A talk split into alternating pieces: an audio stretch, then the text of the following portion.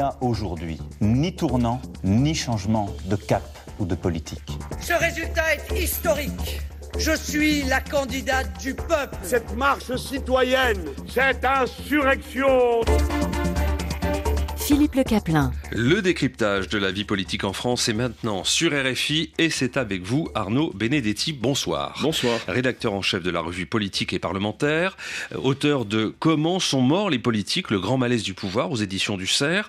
Alors nous allons revenir hein, sur cette folle semaine qui a vu le gouvernement pour la première fois en grande difficulté. Dimanche dernier, à cette même heure, ici même, il était question de la possibilité que le projet de loi sur l'immigration fasse l'objet d'une motion de rejet présentée par les écologistes. Depuis, on ne parle que de cela, car lundi à l'Assemblée nationale, il y a eu un vote dont le résultat est énoncé par la présidente de l'institution avant que la Première ministre ne prenne la parole. Pour 270 contre 265. Ce projet de loi est rejeté. Vous avez fait le choix délibéré de la compromission avec l'extrême droite. Malgré vos tentatives d'empêcher la discussion, le débat parlementaire va se poursuivre. Une commission mixte paritaire va être, va être convoquée.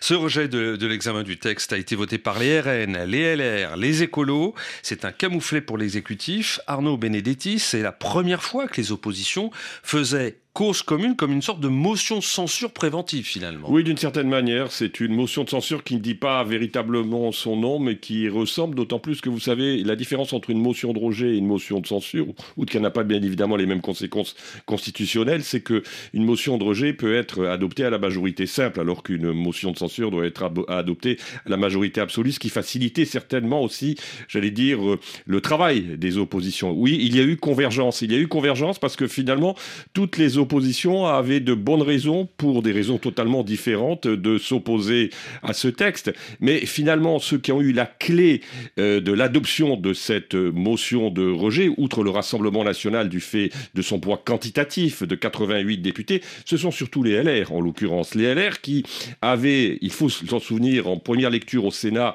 durci considérablement le texte initial euh, du euh, gouvernement et qui, lorsqu'ils se sont retrouvés en commission des lois, à l'Assemblée nationale ont vu ce texte vidé, ce texte voté par le Sénat, vidé de sa substance qui explique véritablement, en tout cas, la position du groupe LR euh, à l'Assemblée nationale, qui a consisté à s'associer à cette motion de rejet qui avait été déposée, faut-il le rappeler aussi, par des écologistes. Donc on voit que tout se joue à l'Assemblée nationale. On est au, paroxysme du défaut de majorité absolue pour le parti présidentiel. Il y a eu le recours à l'article 49.3 pour faire passer des, textes en force. Et puis il y a maintenant donc cette mesure de, rétorsion a priori, et non a posteriori de l'examen d'un texte.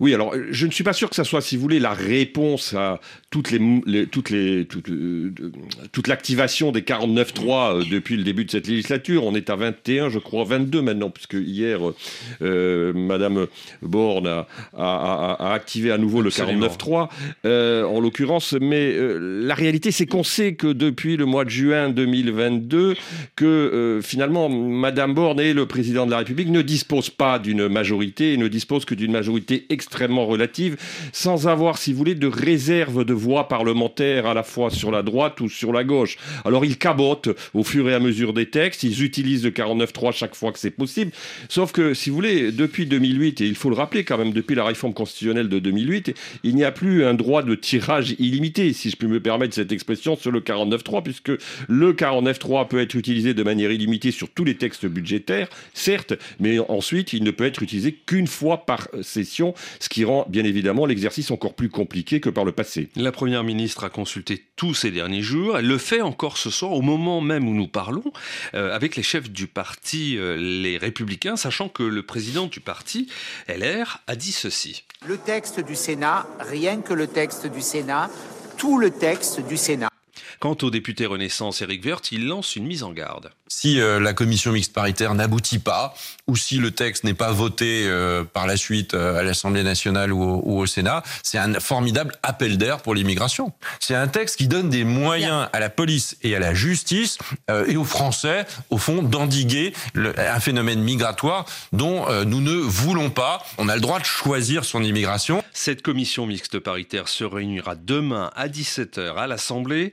L'état d'esprit de sa présidente ce midi sur BFM. Je suis confiante parce que euh, aujourd'hui, il y a une volonté d'accord de part et d'autre, de la part du gouvernement, de la part euh, de la majorité présidentielle et de la part euh, d'une partie de nos oppositions. Donc je suis confiante. Les républicains, vous diriez aujourd'hui qu'ils sont dans une position constructive et prête au compromis? Peut leur faire confiance, vous savez pourquoi? Parce qu'ils sont dans une position constructive et de compromis. Ce sont des partenaires fiable. Moi, je le vois à l'Assemblée nationale depuis 18 euh, mois. Sur un certain nombre de textes, le groupe Les Républicains, mais pas seulement, le groupe Lyot et parfois des, des groupes de l'opposition plutôt à gauche, ont voté des textes du gouvernement opération euh, séduction hein, de la part de Yael Braun-Pivet qui fait partie du parti en essence, le parti présidentiel. Elisa Martin, elle, est députée LFI, membre de la commission des lois, co-chef de file de ce projet de loi sur l'immigration. Elle n'est pas vraiment sur la même ligne, elle le disait ce matin sur France Info. Il me paraît euh, très difficile de trouver une majorité qui paraît introuvable au fond. Ça me paraît euh, compliqué de trouver une solution en commission mixte paritaire parce que chacun, je pense, euh, souhaite euh, donner euh, sa propre marque, souvent d'une façon assez malheureuse. C'est une sorte de course à l'échalote à qui serait le plus xénophobe, donnerait une image de la France la moins accueillante possible. Donc on s'est surtout évité 15 jours de débat de la même nature qu'en commission des lois. Les ministres et les membres du Parti Renaissance d'Emmanuel Macron étaient sur les plateaux et les studios aujourd'hui, à l'instar d'Aurore Berger, ministre des Solidarités et de la Famille. Tout évidemment sur la table, parce qu'on a dû repartir de la seule copie qui a été euh, adoptée, votée, qui est donc la copie du Sénat. Et au Sénat, il y a eu des compromis, puisque le texte a évolué par rapport à la version qui était la version initiale. Et il y a à la fois ce que nous nous avons dit, c'est-à-dire des convictions fortes que nous portons, notamment sur la question de la régularisation des travailleurs dans les métiers en tension. Et c'est essentiel. Ça veut dire que rien n'est exclu. On n'a pas fermé la porte à des évolutions qui pourraient exister. C'est qu'aujourd'hui, il faut six mois de conditions de résidence. Le Sénat a voté 50 conditions de résidence. Il y a donc une discussion et un débat pour savoir si on peut ensemble arriver à converger. Si mardi, nous n'avons pas un texte qui est voté à l'Assemblée nationale puis au Sénat, ce sera la victoire d'un seul camp le Rassemblement national. Le RN, justement, son président Jordan Bardella s'exprimait sur LCI à midi. On est là au cœur du en même temps. Or, on ne peut pas faire de en même temps sur l'immigration. C'est-à-dire qu'à la gauche, M. Darmanin vante la régularisation des clandestins, cet article 3 qui est devenu 4 bis dans la version du Sénat. À la droite, ils vendent des mesures en façade, de petits contrôles de procédures administratives, et on est là au cœur d'un texte qui va aggraver l'immigration dans notre société, qui ne considère pas cette politique et ce phénomène comme un euh, problème, mais comme un projet. Et s'agissant des débats, il y a eu 45 heures de débat en commission. À un moment donné, la démocratie, c'est le vote. Or, je pense que euh, euh, s'agissant de ce texte de loi. Ce texte, il est nocif pour les Français. Et moi, je me réjouis que les députés du Rassemblement national aient empêché l'adoption de ce texte à l'Assemblée nationale lundi dernier, parce que, encore une fois, nous avons protéger les Français de cette introduction dans le droit français, de cette prime à l'illégalité, de cette régularisation des travailleurs clandestins, qui fait qu'on va envoyer un message cataclysmique aux gens qui veulent venir en France, à savoir, venez en France, violez les lois de la République, vous obtiendrez des droits. Je pense que euh, cet article 3 devenu 4 bis ouvrirait dans notre société la plus grande filière d'immigration depuis le regroupement familial. Arnaud Benedetti, la revue politique et parlementaire. À l'heure où nous parlons, ça négocie ferme entre le gouvernement et les LR. Et il y a des fuites sur ces négociations. Pour résumer, il s'agit de saucissonner le texte et renvoyer les dispositions les plus clivantes à plus tard dans d'autres textes. Euh, par exemple, Bardella parlait de l'article 3. Oui, alors l'article 3, vraisemblablement pas, parce que l'article 3 avait été réécrit, il faut s'en souvenir, par euh, les sénateurs qui ne l'avaient pas supprimé et qui avaient décidé finalement que les régularisations se feraient par la voie préfectorale. C'est-à-dire qu'il n'y aurait pas d'automaticité des régularisations, mais que ça se ferait au cas par cas par des circulaires. Euh, ce à quoi euh, les républicains étaient finalement, et les centristes, plutôt favorables. Il semblerait que sur cet article 3 réécrit par le Sénat, il y ait peut-être un point d'accord entre aujourd'hui le gouvernement, enfin entre le gouvernement, entre la majorité plutôt, et euh, l'opposition euh, républicaine.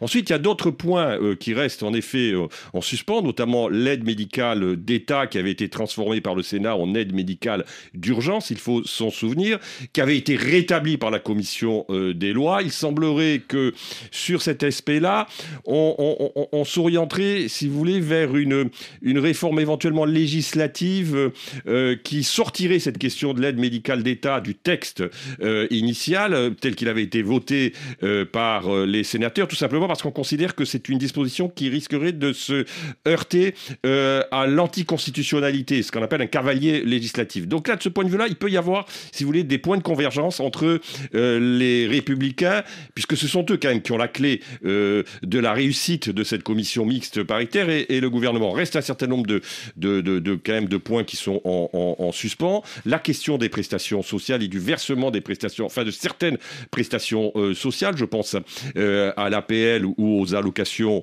euh, familiales, ou aussi le délit.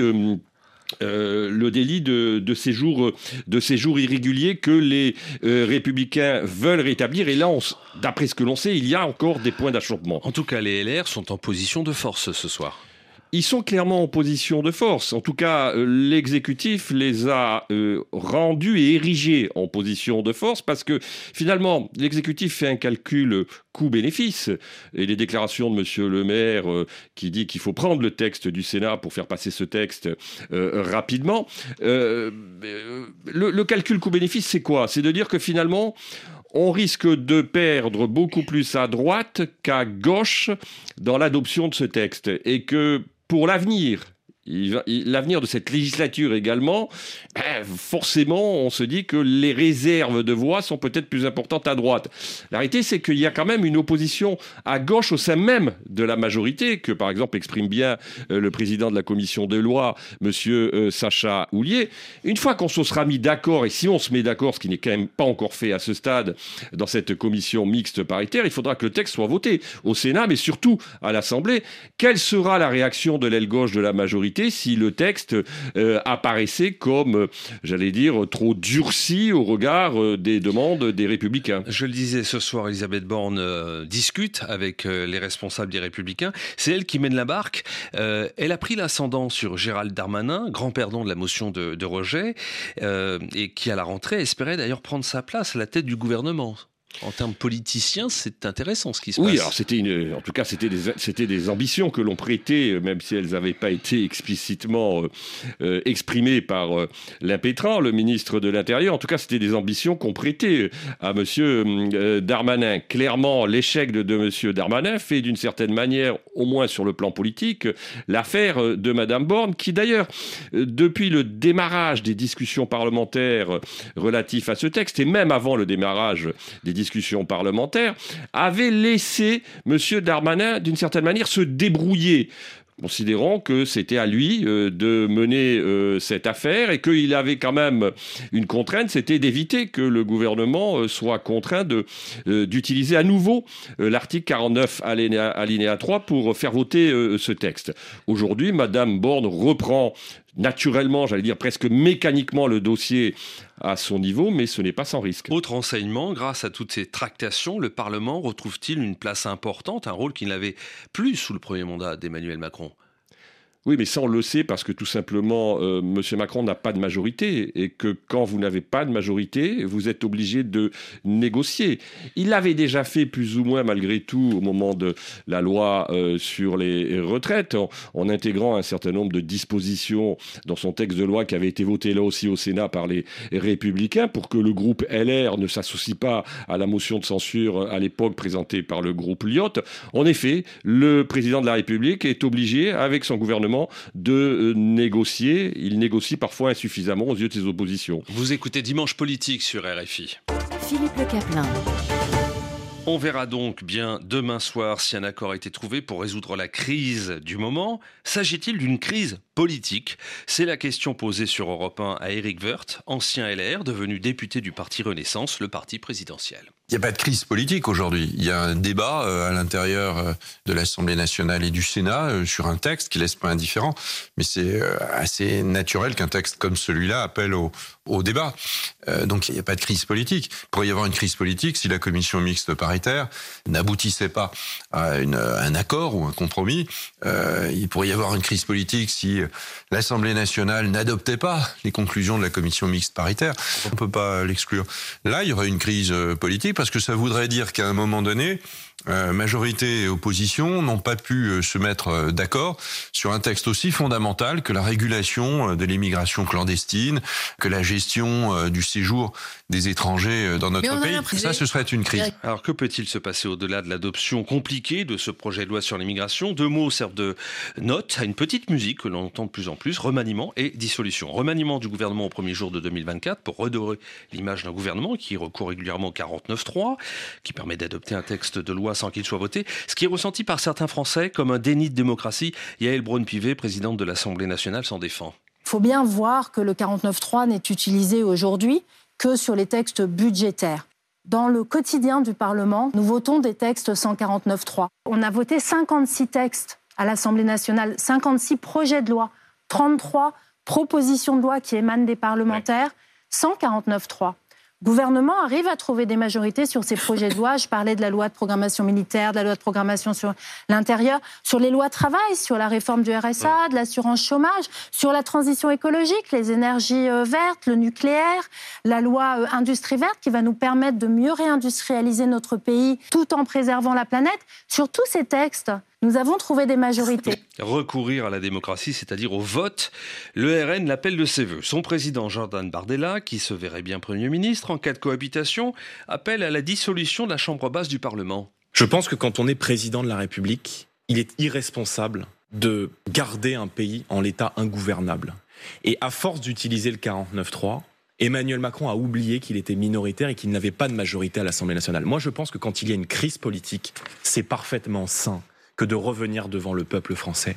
Quand on est confronté à un blocage, quand on est confronté à une obstruction de la représentation nationale ou du peuple français. Ça a été vrai notamment lors de la réforme des retraites. Alors on revient en démocratie devant celui qui constitue le seul souverain ultime, c'est le peuple. Et j'ai indiqué très clairement que le Rassemblement national était prêt non seulement à revenir aux urnes, mais éventuellement à assumer sa responsabilité si nous devions avoir une majorité en cas de, de, victoire à ces élections législatives. Un sondage et d'aller à Matignon ce matin. Si on vous proposait le poste de conséquence logique et institutionnelle. Il y a un sondage ce matin qui nous donne en tête du premier tour de ces élections législatives. Arnaud Benedetti, observateur de la vie politique française, quel scénario vous envisagez?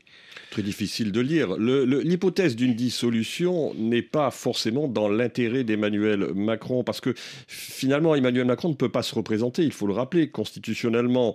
Donc, euh, une cohabitation pourrait lui être utile si, en effet, il avait euh, la possibilité de se représenter, comme ça avait été le cas euh, pour François Mitterrand en 1986, qui s'était servi de sa position institutionnelle comme levier euh, pour se reconduire et pour faciliter sa réélection. Là, ce n'est pas le cas en l'occurrence.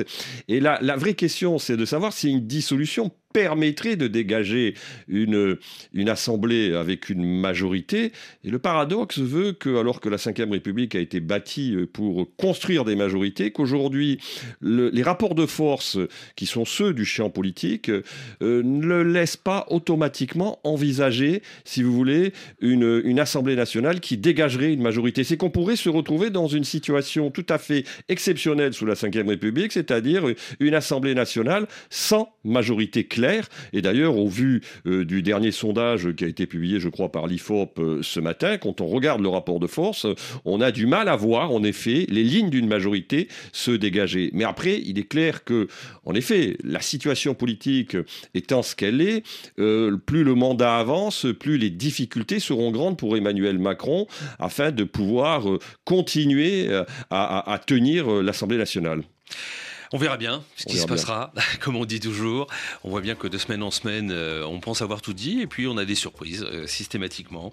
Arnaud Benedetti, merci pour vos commentaires et analyses. Je rappelle que vous êtes l'auteur de ce livre très intéressant, Comment sont morts les politiques, le grand malaise du pouvoir, un livre que vous publiez aux éditions du CERF.